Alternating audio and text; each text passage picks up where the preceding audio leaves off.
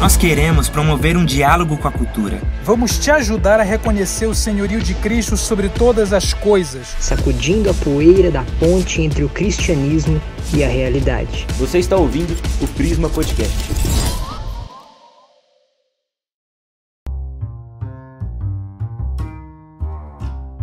Muito bem, pessoal, sejam muito bem-vindos a mais um episódio do Prisma Podcast. Meu nome é Gabriel Pacheco e eu estou aqui com meu amigo Lucas Pegoraro. Fala aí, meu querido. E aí, mano, e aí, prazer estar aqui nessa conversa com vocês, meus amigos. E hoje nós estamos como convidada muito especial, que é a Ana Stout. Ana, se apresenta aí para a galera. Oi, gente, meu nome é Ana Stout, eu sou de Belo Horizonte, Minas Gerais. Sou membro da Igreja Esperança. Sou formada em jornalismo e casada com o Bruno. Tem, tem quanto tempo que você casou? Tem três meses. Três meses. Onde que eu vi Muito no Instagram? Eu vi no Instagram que alguém tinha casado há seis meses. Eu fiquei, gente, isso foi ontem, mas não era a Ana. Eu, eu confundi. mas enfim. E você lançou um livro recentemente né? Na verdade, ele ainda não lançou, né? Ele vai lançar dia 22. É esse neném lindo aqui. Fortes e fracos. Como é que é o subtítulo? Fortes e fracos vivendo em meio ao caos. Por que você não conta pra gente é, um pouco da, do tema do livro e sua relação com esse tema? Então, gente, esse livro é sobre o enfrentamento da ansiedade e da depressão, o enfrentamento das dores que a depressão e a ansiedade causam. E esse tema é muito especial para mim, porque quando eu tinha 12 anos, eu fui diagnosticada com ansiedade e comecei aí a minha vida de, de tratamentos e de tentar entender o que era isso, ao mesmo tempo que eu tentava entender quem eu era, né, essa fase inicial ali, pré-adolescência, depois da adolescência, aos 14 eu tive a, o diagnóstico do quadro misto de ansiedade e depressão, comecei a usar é, os medicamentos, uma terapia mais intensiva. E hoje tem mais ou menos 11 anos que eu enfrento ansiedade e depressão é, de forma intencional, né? Então esse tema é muito importante para mim por causa do que ele representa na minha vida e do meu testemunho e de tentar que o que eu passei e, e tudo que eu consegui entender desse processo, dessa jornada, ele possa ajudar outras pessoas a serem consolados e, e de não, não desistirem. É, eu acho que a gente precisa muito de uma voz que está passando por isso, né? De alguém que está falando de dentro desse lugar, não de pessoas que falam, porque isso traz a sensibilidade, né? É essa voz que a gente pode perceber uma a, a maior empatia pelo problema, né? Porque é de alguém que está passando por isso também. Então eu tô ansioso para ler esse livro, né? E bom, antes da gente começar a conversa, eu queria falar que é, esse é um tema muito importante para mim, porque eu também enfrentei a depressão por boa parte da minha vida. É, e nesse ano eu fui diagnosticado com uma distimia, que é uma depressão mais leve, né? E uma ansiedade muito forte. E tenho passado por isso e ver o testemunho da Ana e ver tudo que ela fala no Instagram e tal tem me ajudado muito. Então eu tô muito empolgado com essa conversa.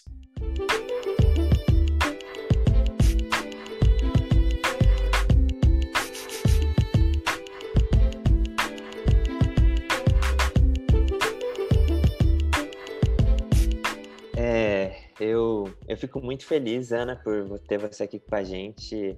É, acho que isso me constrange bastante, assim, eu, eu me vejo muito no ministério pastoral, e uma das coisas que me são mais caras, assim, e que eu, e que eu choro mesmo, assim, é ver jovens e adolescentes cristãos sofrendo com questões assim, meus amigos sofrendo é, com essas questões e a gente quer ajudar e a gente quer andar com essas pessoas e muitas vezes a gente não sabe como fazer, a gente se sente impotente, se sente incapaz e, e chora mesmo, porque muitas vezes é o que a gente é, consegue fazer. E muito obrigado por é, tanto a Ana quanto o Pacheco, você por estarem aqui dispostos a essa conversa, a se abrirem e ajudarem é, a pessoas que lidam com isso pessoas que querem ajudar pessoas que lidam com isso. Então, eu até queria começar perguntando para você, Ana, é, por que nós cristãos precisamos nos importar com a questão da saúde mental? Assim, acho que a resposta até, antes de você falar, as pesquisas mostram que, que, por exemplo, o principal efeito da pandemia do coronavírus entre a população de 16 a 34 anos, eu estou vendo uma pesquisa aqui, foi sobre a saúde mental. Então, há um impacto muito grande na, é, não só fora da igreja, mas na igreja, em questões de saúde mental. Mas eu queria que a gente, que, é, que você falasse, respondesse esse porquê o cristão tem que se importar com isso. Sim. É, eu acho que o cristão tem que se importar com isso, porque por muito tempo é, nós que somos cristãos, é, a gente criou um ideal de que por nós termos fé e por a gente estar com Jesus, vestir a armadura, é, isso faria da gente invencível ou blindasse a gente contra os sofrimentos. E isso é um, é um pensamento completamente ilusório e errado, porque o que a Bíblia nos ensina ao longo da história é exatamente o contrário. Nós que somos cristãos, nós vamos padecer de sofrimentos, de injustiças, doenças, sejam elas mentais ou não, né? Porque a gente vê aí toda a narrativa bíblica, o próprio Jesus. A gente vive em um mundo ferido, então a gente vive as consequências desse mundo ferido. E uma dessas consequências é aí é, os sofrimentos mentais. Não é porque nós somos cristãos que a gente está tá realmente blindado contra esses sofrimentos. E é por isso que é importante falar, porque a gente precisa mostrar que ser vulnerável, e eu digo vulnerável no sentido de entender que a gente vai sofrer e que a gente é fraco, porque a gente é, nós somos muito pequenos perto da estrutura de, de tudo que, que nos é dada, nós somos. Então, entender que nós somos vulneráveis não é um, uma falha, não é uma falha. Quando a gente consegue entender que a gente é fraco de verdade, a gente se volta para quem realmente é forte que é Deus. Eu acho que um da, uma, das, uma das coisas que eu mais gosto, inclusive em Paulo, é exatamente o que ele diz sobre o espinho na carne, que é quando ele se viu fraco, ele entendeu que ele tinha que se voltar para Deus, ele tinha que entregar a própria fraqueza na, nas mãos de Deus, e isso faria forte. E, então, eu, eu acho que, que é um passo que a gente tem que dar. É entender que essa esse positivismo tóxico, essa concepção de que o crente é vitorioso, isso não é bom. Triunfalista, né? E, exato, e, e, não é não é bíblico. O, o, cristão sofre, ele vai sofrer. A diferença é a forma com que ele sofre. Aí sim é que vai ser a diferença para gente.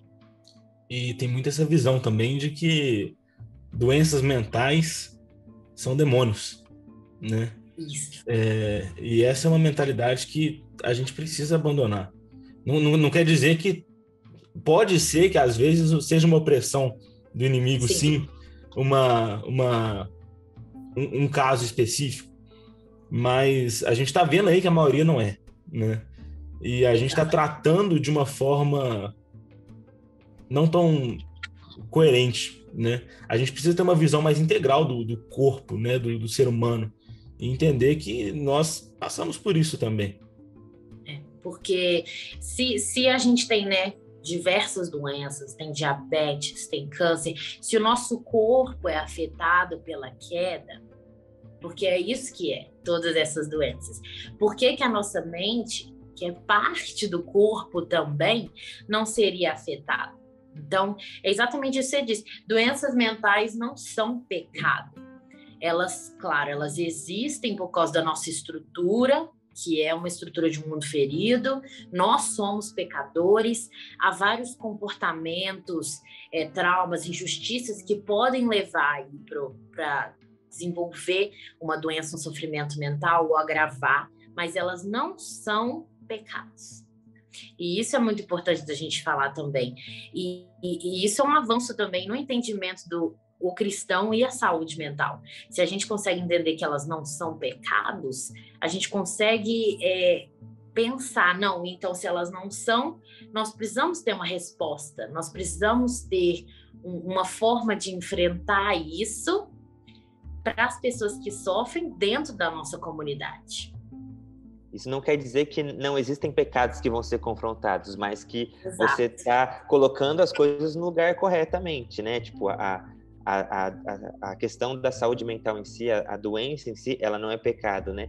Mas isso não significa que você não vai lidar com outras coisas também. E, e, e, é importante porque eu penso assim: a gente só vai poder lidar com o pecado verdadeiro que tiver lá, mas se a gente lidar com a honestidade de que nem tudo é, é pecado e você poder falar sobre isso colocando, é, vendo isso daqui é, é é uma questão que vai além, entendeu? Mais complexa, não é? Não tem uma resposta simplista para isso. Exato. Um dia desses eu, uma pessoa me mandou uma mensagem perguntando se é, ela podia confrontar é, alguém que tinha ansiedade e depressão. E aí eu achei isso ach, ach, até bem complexo, porque é óbvio que uma pessoa com ansiedade e depressão vai pecar entendeu? Ela não, ela não subitamente aí conseguiu virar divina e eliminou aí toda a depravação total só porque ela tem um, um, sofrimento. Isso não, não acontece. A diferença aí realmente é a exortação em amor e com sabedoria. E é isso que a gente precisa aprender. Tanto nós que aconselhamos, as pessoas que estão na frente da nossa comunidade de fé, elas têm que entender como lidar com, com, com esses sofrimentos, como criar ambientes onde essas pessoas elas podem chegar até eles, quanto as pessoas que sofrem têm que entender, não, em um momento desse processo é, vai acontecer exortações, porque é, eu não, não, não foi retirado de mim é, a capacidade de pecar porque eu sofro. E isso também é algo muito difícil, é muito difícil, por isso que é necessário sabedoria. Sim, muita sabedoria, né? Eu acho que lidar, é, reconhecer a complexidade do problema, da questão, é, é um primeiro bom passo para isso, né? Senão a gente cai em caixas simplistas e clichês e, e que não respondem à, à questão realmente da dor da pessoa, né? Não, a gente não está agindo com empatia. Eu acho que isso que você falou é, é, é muito verdade. Tipo assim, acho que é o maior problema que a gente lida hoje. É, é pessoas enxergando a, os, os, os, problemas, né? Aqui no caso a depressão, como algo preto e branco, né? Isso. É, é, é 880. É né? Não existe uma, uma realidade complexa no meio daquilo tudo. É claro que existe. A realidade é muito complexa. E se a gente chega e se a gente usa a Bíblia para extrair esse preto e branco, né? A gente está lendo errado. Porque a Bíblia nos ensina a ter compaixão.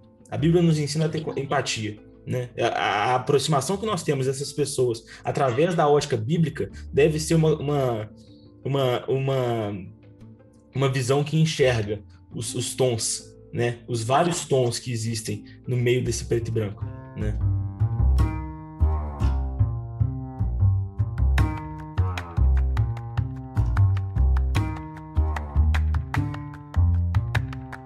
Ana, uma pergunta que as pessoas é, fazem muito, né? Pessoas com depressão, ansiedade, síndrome do pânico, é por que, é, por que eu tô sofrendo? Por que Deus não me cura, né? Tipo, por que eu tenho que continuar nesse processo? Não pode ver algo instantâneo, ah, etc. O que você diria?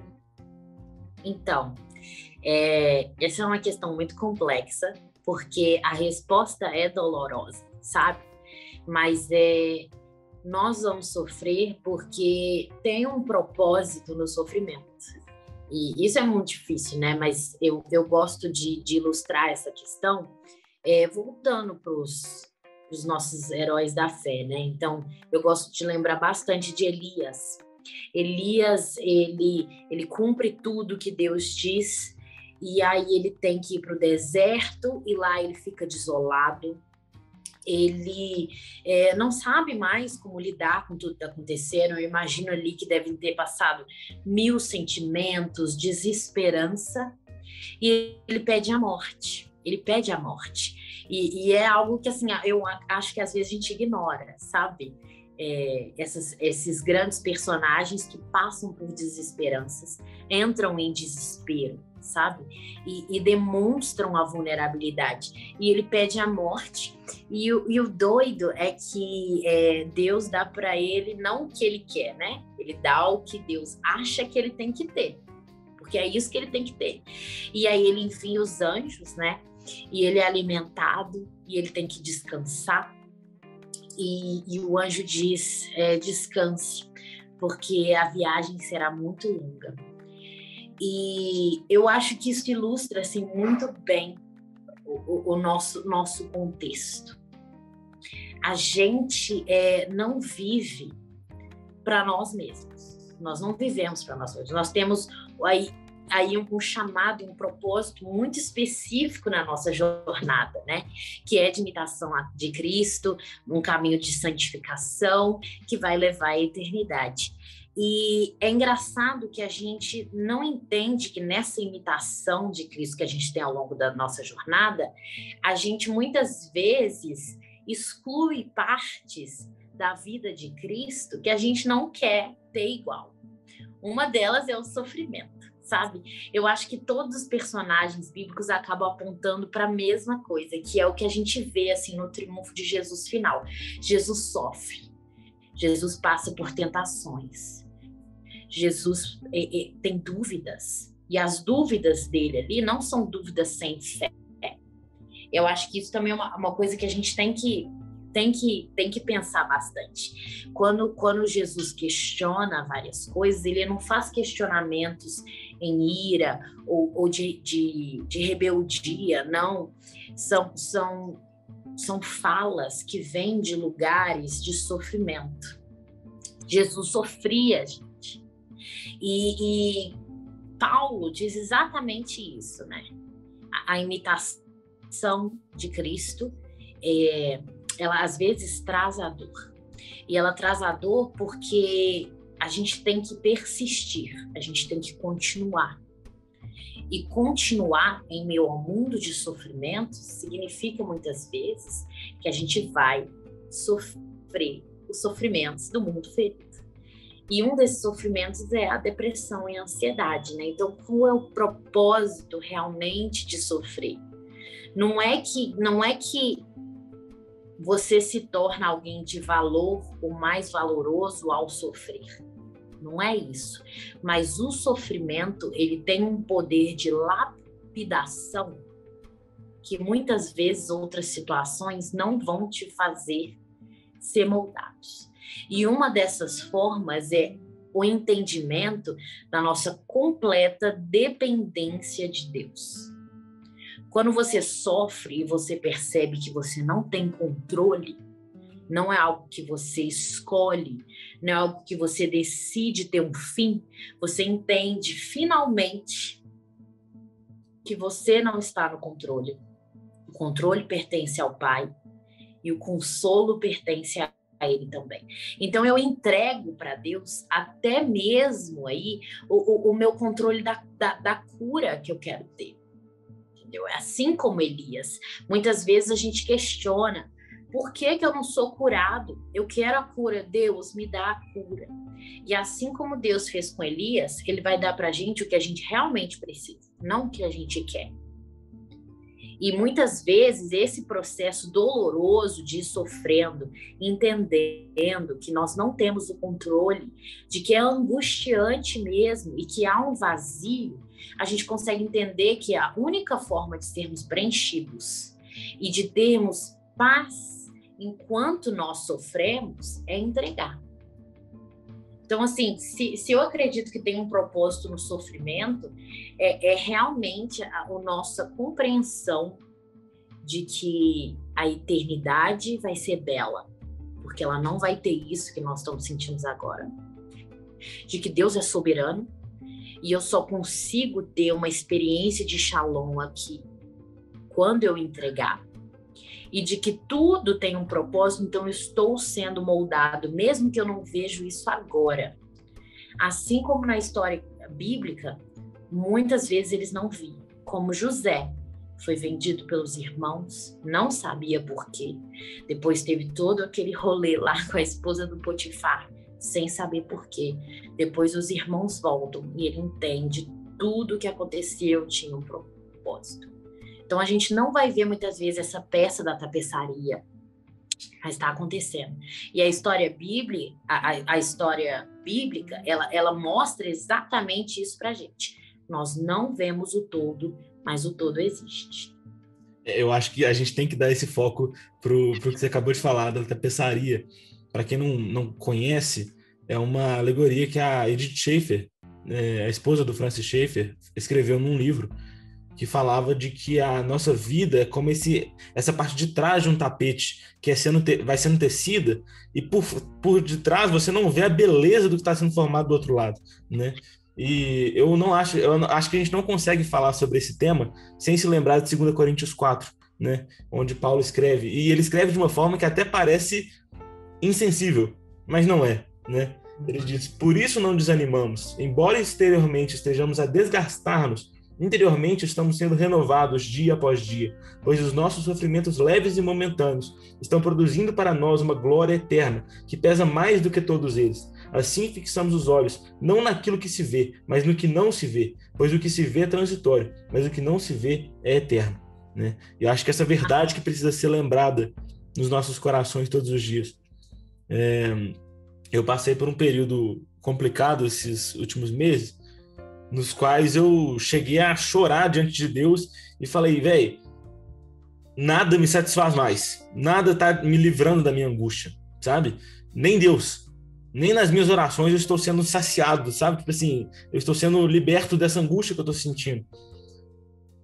E, e, e, às vezes o, a, a verdade dolorosa é que a gente ser liberto dessa, dessa, dessa angústia não é o nosso propósito. Nosso propósito é glorificar a Deus através do nosso sofrimento, né? Então, às vezes, essa é a verdade dolorosa que a gente precisa aceitar e precisa ser moldado no nosso coração, entendendo que algo está sendo gerado em nós, entendendo que por trás de todo esse sofrimento tem um tapete maravilhoso que do outro lado está sendo formado, né? E acho que a gente precisa se lembrar dessas verdades. Amém, amém. É, é os desafios de viver no mundo caído, né? Nós sofremos os efeitos da queda e isso pega a gente todo dia, mas essas coisas nos colocam de joelhos. E Exato.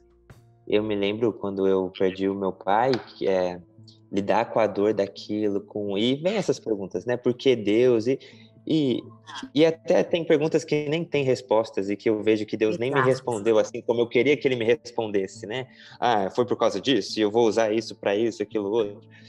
Mas o gran, a grande questão, e foi um pouco o que eu vivi, foi um pouco não, foi totalmente o que eu vivi, foi o convite de Deus para eu entregar meus sofrimentos, dar dois passos para trás, deixar Deus ser Deus e deixar ele ser suficiente no meio do meu sofrimento e, e, eu realmente me agarrar a ele, ser totalmente dependente dele. E aí o que ele fez e ele faz é ele transforma o sofrimento em beleza, em glória, de uma forma que eu não sei explicar, mas ele consegue transformar uma dor em, em, em, em glória para o nome dele, em beleza, e eu posso ajudar hoje pessoas. e um, Então, é, isso, isso é interessante, né? É o, é o desafio, a complexidade da vida. É. E... Eu lembrei daquela frase do, da Elizabeth Elliot que você falou para mim, Lucas. É, se o Senhor é, é pastor, o que eu não tenho, eu não preciso, né? Se o Senhor é meu pastor e nada me faltará, logo o que eu não tenho, eu não preciso. É, essa faz é lindo.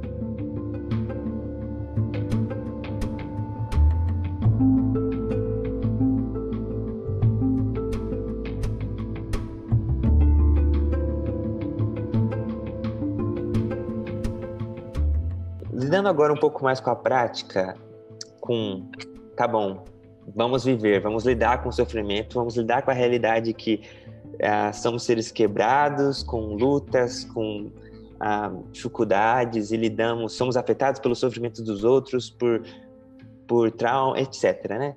Todo esse caos. Ah, como que a gente vive, vive de uma forma ah, que glorifica o nome de Deus né? na nossa vida, no nosso dia a dia, aprende a ver ah, os milagres de Deus no dia a dia. O que você diria, Ana? Então, eu costumo dizer que a gente precisa reaprender a viver.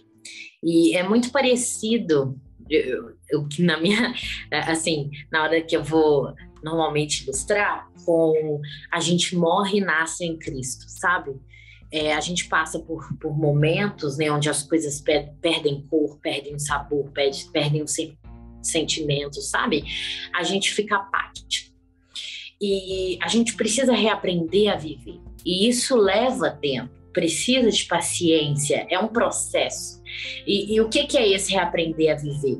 É muitas vezes fazer as coisas sem querer, sem desejar fazer. Então, um passo importantíssimo, acredito, para reaprender a viver realmente, é voltar às disciplinas espirituais.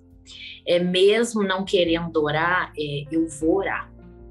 Então, por muito tempo eu não conseguia assim é, sentar e Senhor Deus, e, e, não saía comigo, era muito doloroso por algum motivo. E tem muito a ver com, com essa, essa questão de, de, de confiar e entregar, ainda era muito difícil para mim. Então eu comecei a ler os salmos e orar os salmos. Então, eu pegava esses exemplos de homens que sofreram e, e, muitas vezes não sabiam como lidar com a dor, mas sempre voltavam ali para entregue à soberania de Deus. E se eu não consigo fazer isso por mim mesma, então eu vou usar a palavra que Deus deu. Então eu comecei a orar os salmos e meditar em cima dos salmos e, e, ler a Bíblia, mesmo sem sentindo nada, mesmo sem querer, muitas vezes sem entender também. É, como eu disse, é um processo. E eu acredito que um desses processos de enfrentar a ansiedade e a depressão é a gente entender o aspecto espiritual e aqui eu não quero dizer que é falta de fé ou nada assim, porque não é. É entender realmente aquilo que a gente tinha citado, a integralidade, nós somos seres é, integrais, então eu tenho que lidar com o corpo, a mente, o espírito. Então, na parte espiritual, eu preciso sim voltar para Deus, porque Ele vai me consolar enquanto eu não tenho uma melhora. Então, a melhora para mim demorou anos aí. Então, quando que eu consegui realmente encontrar uma, uma estabilidade? Foi ano passado, entendeu? Eu, muita gente não sabe disso, mas eu tive trocas de remédios e, e mudanças de terapeuta. Eu estou com meu terapeuta agora há quatro anos.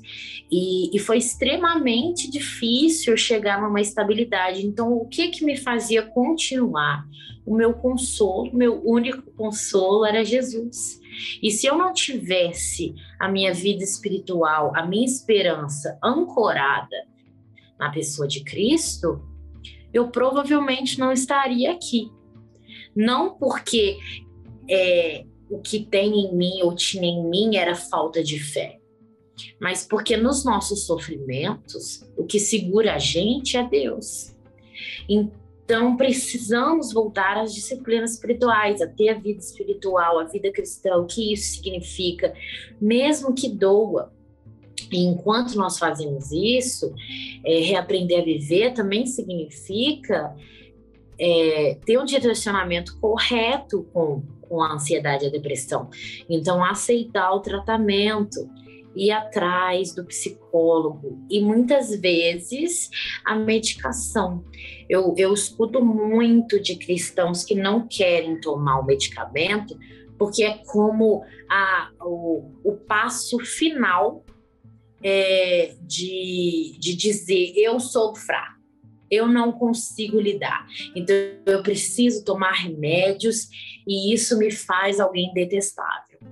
E eu acho que é importante passar por isso mesmo, porque é, entender que você realmente é fraco é bom.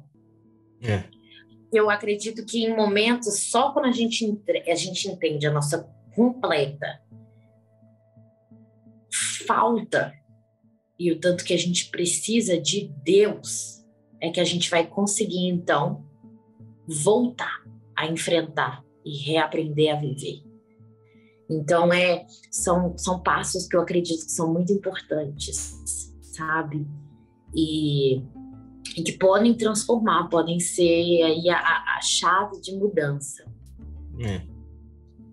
Eu vejo uma, uma outra coisa também que nos ajuda muito na nossa luta contra a depressão, que é o contemplar, né? É o contemplar a criação de Deus, é perceber os milagres nas pequenas coisas, né? Ana, eu estou escrevendo um livro é, sobre criatividade. tô dando um spoiler aqui. Eu Mas- tô sabendo disso! Olha só, é, Quero ler antes, hein? Pois é. Mas é, lá eu falo sobre como que a gente perdeu uma visão poética da vida. A gente perdeu a visão do belo, né? A gente olha, como Adélia Prado escreveu, né? É, tem dias que Deus me tira a poesia. Eu olho para a pedra e vejo pedra mesmo, né? E a gente não é capaz de contemplar a beleza da criação de Deus. E como que isso é, tipo assim, tão vital para a gente, tão importante, porque às vezes a gente adota um olhar passivo para a criação, que é um olhar que só é capaz de enxergar os milagres sobrenaturais, as manifestações sobrenaturais de Deus, né? Aquela via de mão única, onde só Deus fica lá dando para a gente essas, essas revelações e a gente fica aceitando elas de uma forma passiva, mas um olhar ativo é aquele que é capaz de enxergar os milagres de Deus no pôr do sol, né? Como a gente estava conversando antes de começar a gravar né? É, é- é- um olhar ativo é aquele que consegue perceber Deus numa conversa com seus pais, numa conversa com, com seu marido, numa conversa com seus filhos, uma conversa com seus amigos, né? E a gente percebe Deus nisso. Então, assim, eu acho que isso, isso é uma das coisas que pode ajudar a gente a enfrentar, né? a- as dores. Sim. É, por muito tempo, na minha, nessa jornada minha com a ansiedade, eu não, não conseguia é, é, lidar com o momento presente. E, e isso é muito, muito doido. É, eu sempre vivi ou no passado ou no futuro. Eu percebi isso. Ou eu estava me afundando no que eu já fiz de errado, é, em todas as minhas más escolhas, ou eu estava me sufocando em todas as más escolhas que poderiam vir, em todo o sofrimento que chegaria amanhã, e eu nunca vivia no presente. Nunca. E eu lembro que uma vez o meu pai me deu um livrinho que chama O Sacramento do Momento Presente, que inclusive depois virou palestra, é, várias coisas. Isso, isso tem muito tempo, é um livrinho pequenininho, tem até umas palestras também. E eu lembro que isso explodiu minha cabeça. Falei, caraca, uma, um dos problemas que eu não consigo viver no presente é que eu não consigo ver as dádivas do ordinário. Que é exatamente isso que você fala. Eu não consigo celebrar o presente, porque eu não consigo entender que muitas vezes os, os, milagres, que eu acho que vai ser essa coisa explosiva, ou até mesmo uma cura, ela também está no dia a dia de formas diferentes. Como você falou, na chuva, no céu, no mar. E, e eu comecei a observar isso. E, e, e quando eu comecei a observar isso, foi que eu tive. É, uma das, mai das minhas maiores assim é, criações. Eu, eu, voltei a criar artisticamente falando né os quadrinhos ali.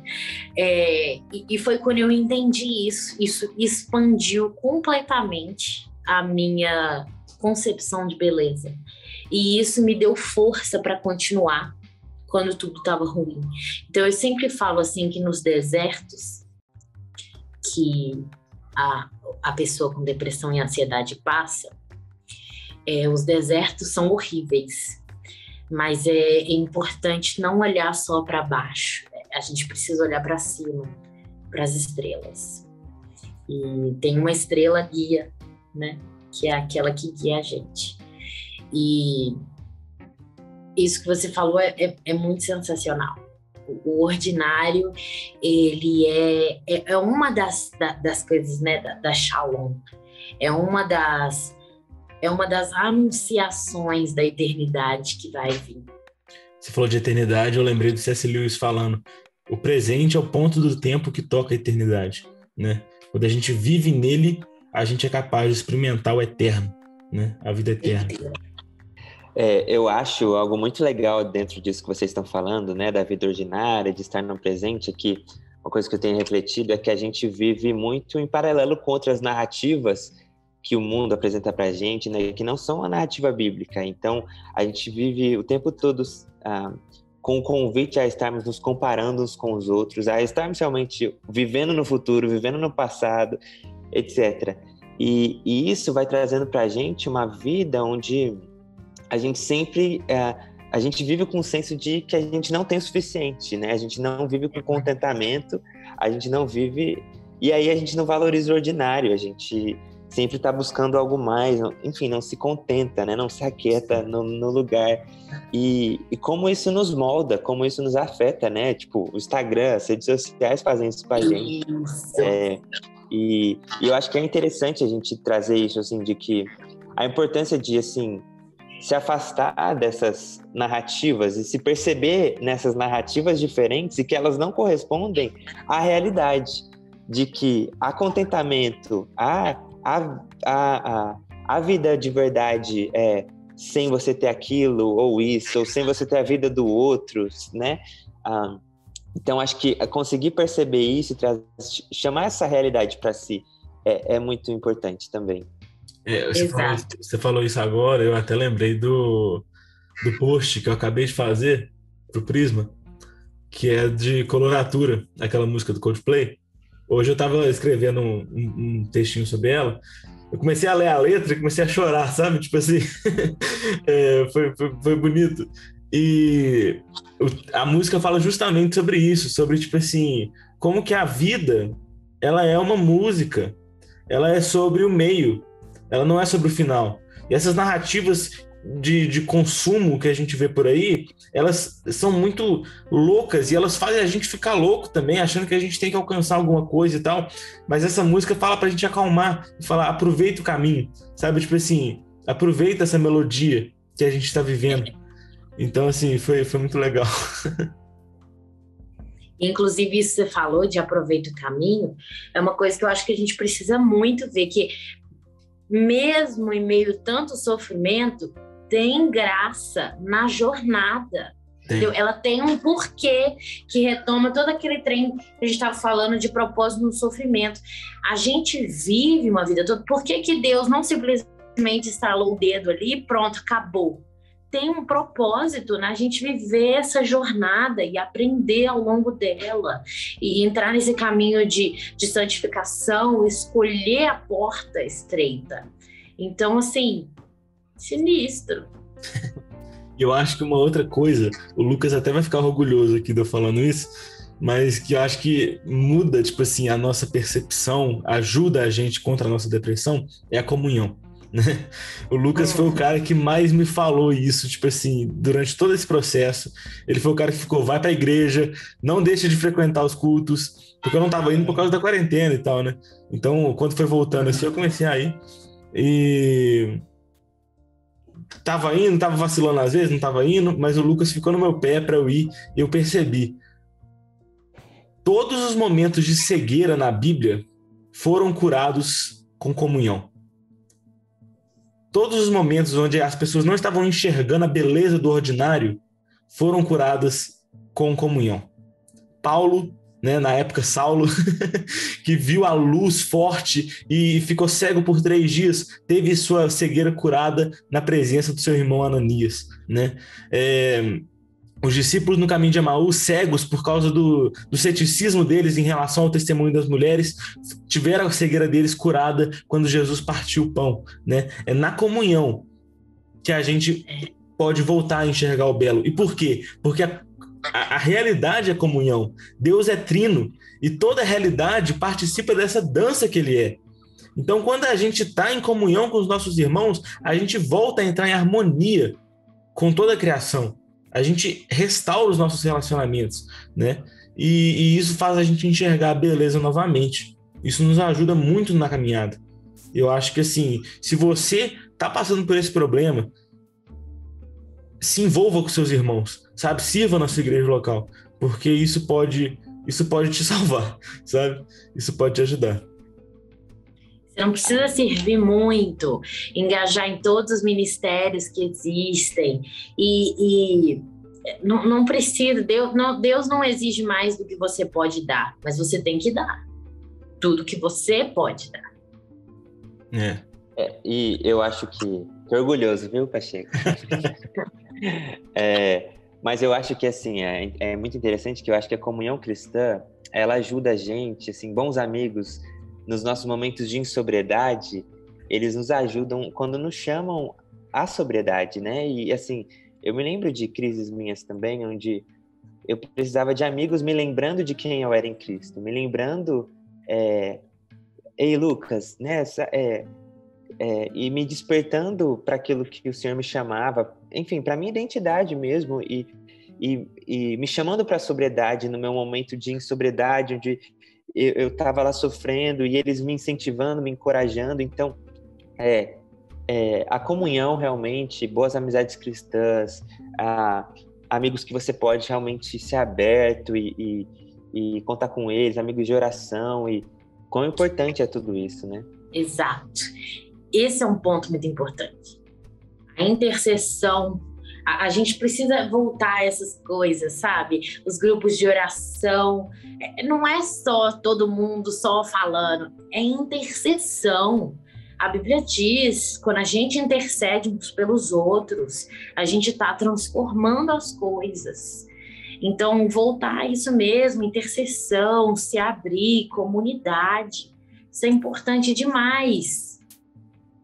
É. Mesmo que seja difícil, mesmo que, mesmo que gaste muita energia emocional, que eu sei que gasta. É, a igreja local, né? A importância da igreja. Somos um corpo e precisamos ah, da família de Cristo.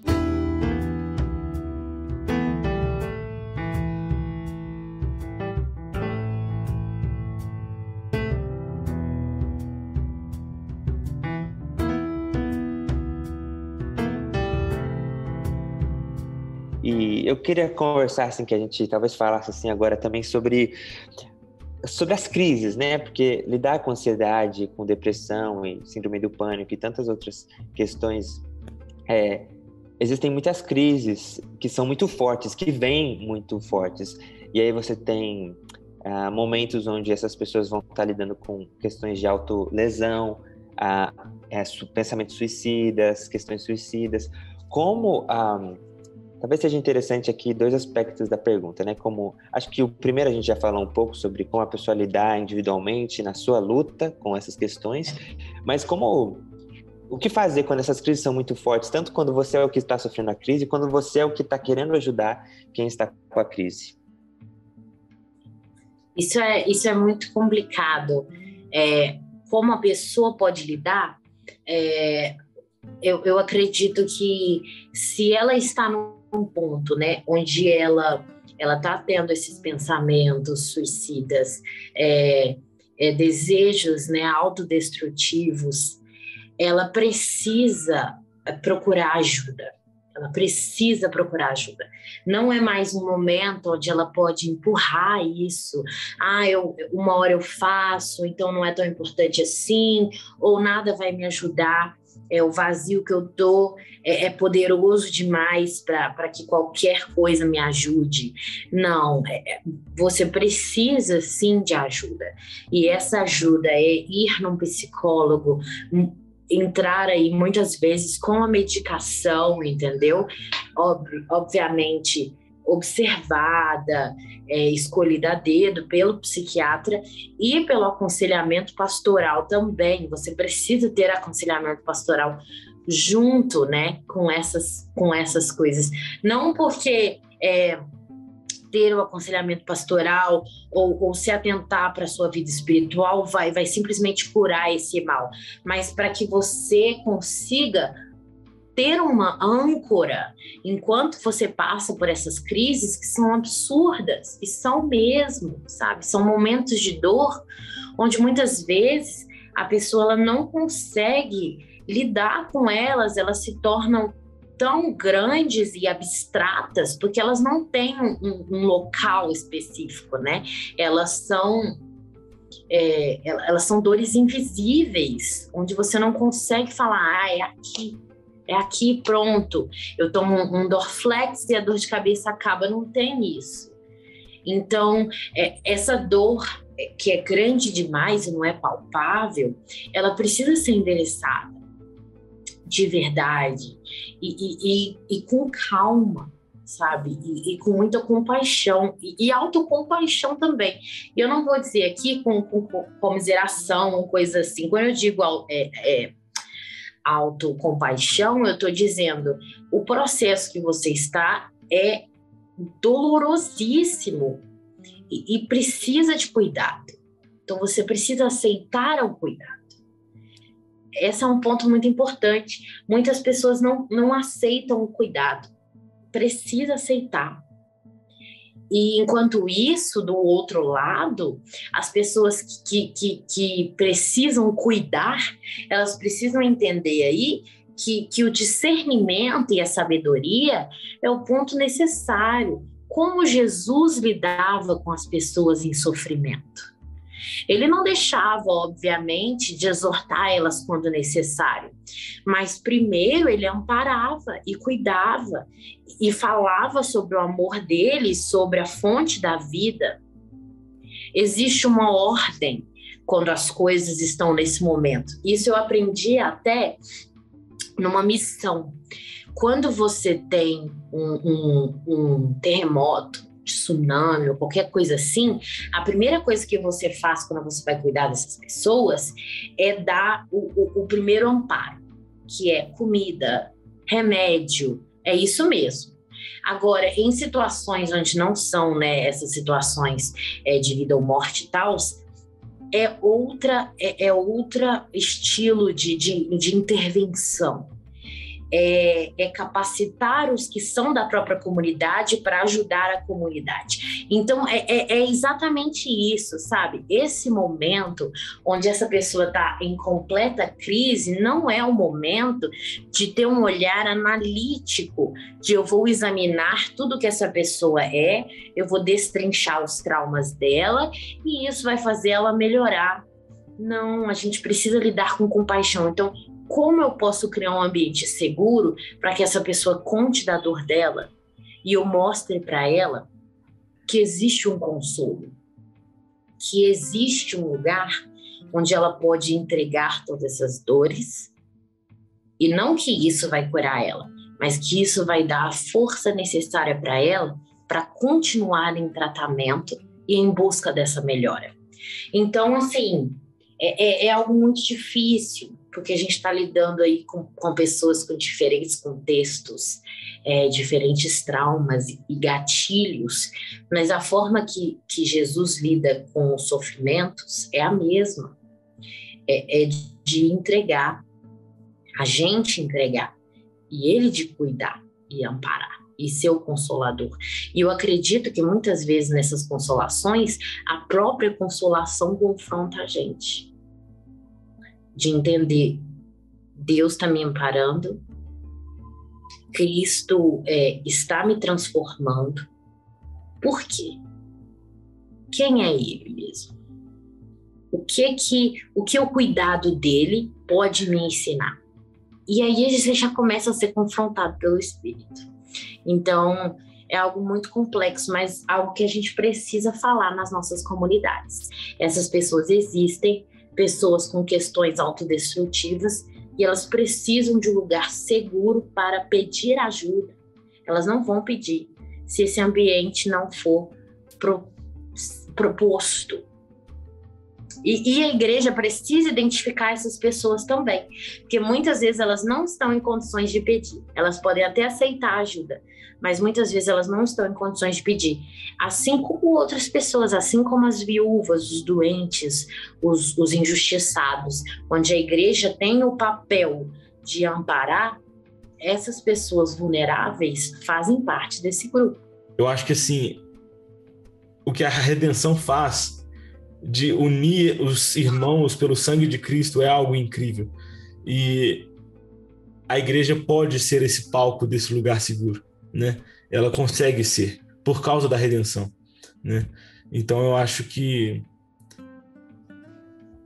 a todos aqueles que estão passando por dificuldades nesse sentido, entendam que vocês podem encontrar esse lugar seguro na igreja e aqueles que estão passando e estão conhecendo alguém que está passando por essa dificuldade, entenda que Deus te dá a graça para ser essa pessoa que vai estar tá do lado dele, né? É, em tudo, o Espírito Santo está te sustentando, em tudo. Seja você de um lado ou do outro, o Espírito Santo está sustentando, porque ele é aquele que reconcilia, né? Então eu acho que a igreja é um lugar maravilhoso para isso certeza. A igreja é um ótimo lugar para encontrar parceiros de jornada. Sim.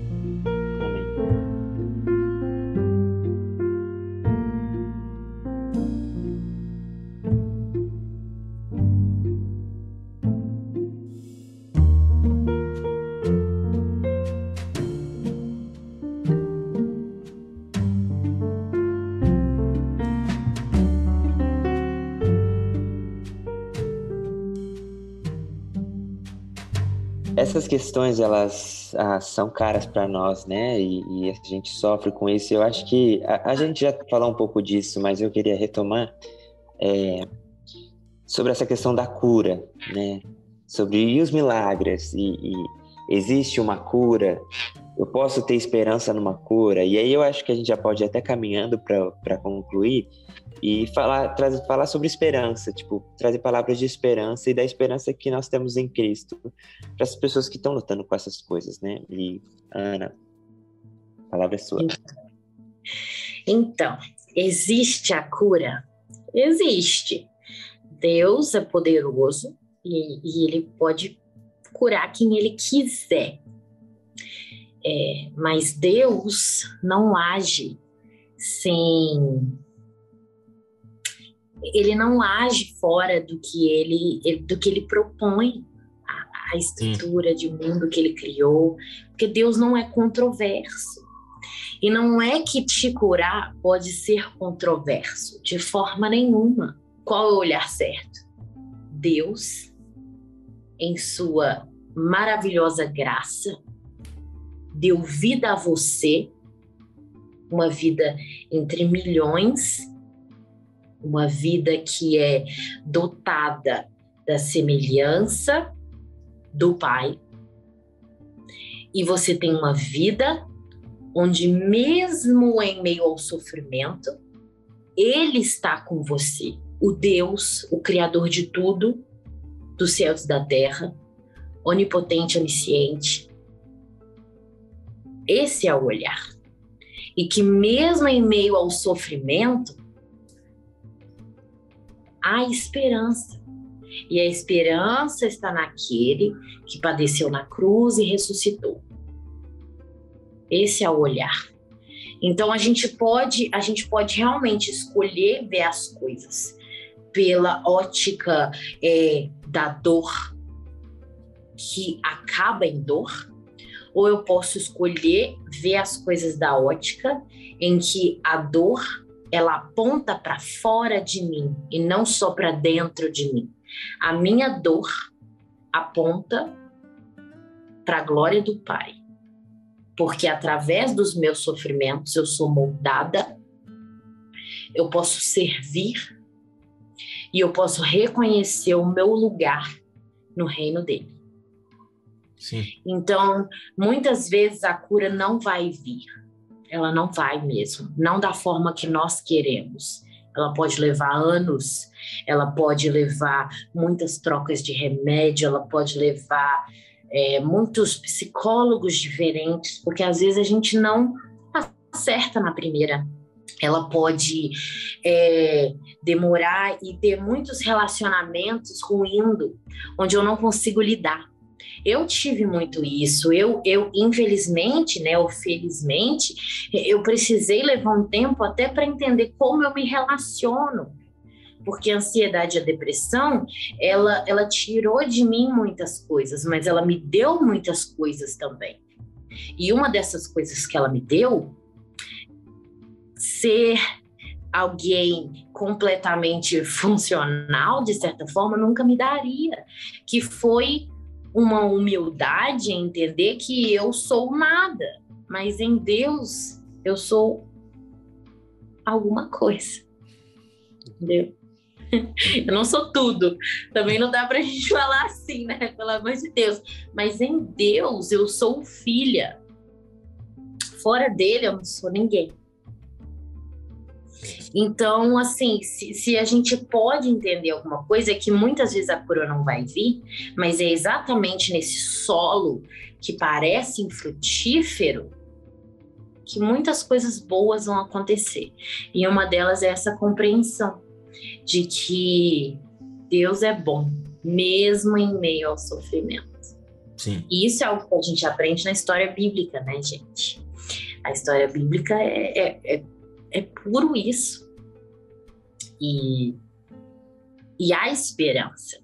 E a esperança é que é, a esperança é a, é a promessa da cruz, é que um dia nós estaremos junto com o Pai, sem esses sofrimentos, sem essas amarras do pecado, nós estaremos com Ele, glorificando em plena, plena redenção, e isso é bom. E enquanto a gente não chega lá, entendeu?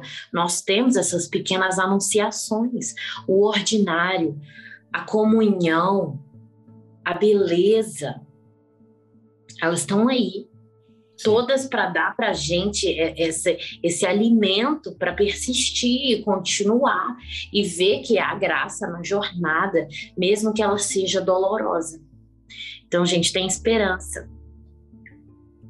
A esperança para você que é fraco, porque é, é, com os fracos que Deus trabalha, né? Sim. Fortes e fracos. Fazendo um merchan aqui, mas voltando, a esperança é muito importante.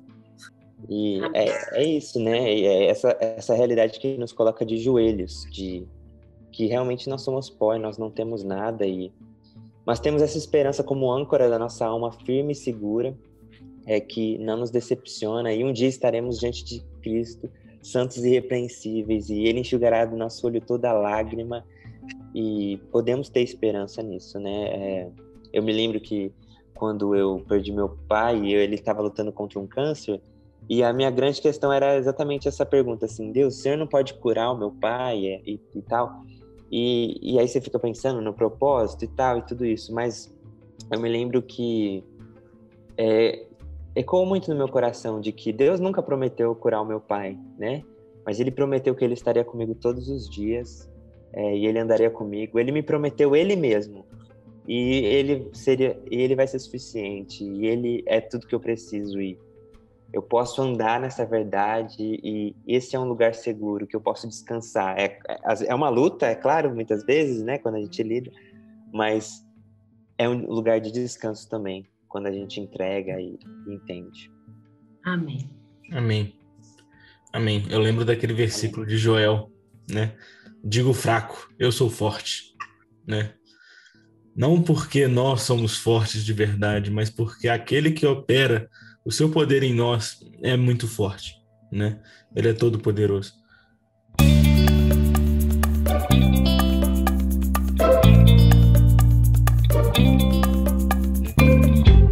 Gente, então foi isso. É, Ana, fala mais um pouco. Faz um merchan final aí do livro. Ah. Ai, gente, na verdade, eu sou péssima em fazer merchan. Ai. Gente, tudo isso que a gente falou aqui tá nesse livrinho. Eu achei muito doido, inclusive, até algumas coisas muito específicas que vocês foram falando. eu coloquei aqui e a gente está muito conectado, não tem condição. E eu vou ler o último parágrafozinho, não é do livro, é da introdução, porque eu não vou dar spoilers, apesar de que spoilers foram dados. Eu não vou falar onde, mas foram dados. Eu vou ler aqui. É... Na verdade, acho que eu vou ler dois parágrafos. Isso. Vamos lá. A palavra de Deus é inabalável e o mundo que ele criou é cheio de sua glória. O Evangelho nos guia quando estamos na escuridão, quando acreditamos que não há mais saída. É sobre o princípio da inerrância bíblica baseado na mensagem redentiva de Cristo e a promessa da eternidade que este livro foi escrito. Meu objetivo é trazer palavras de conforto e orientação àqueles que, assim como eu, sentem-se muitas vezes desesperançados, buscando o contentamento no Senhor e sentindo, muitas vezes, fracassar nesse processo, vivendo com uma tristeza sem fim ou com a dificuldade de não viver no momento presente Sabemos que a jornada é difícil, mas vivemos esperando o sol nascer. Então, esse é o último parágrafozinho da introdução.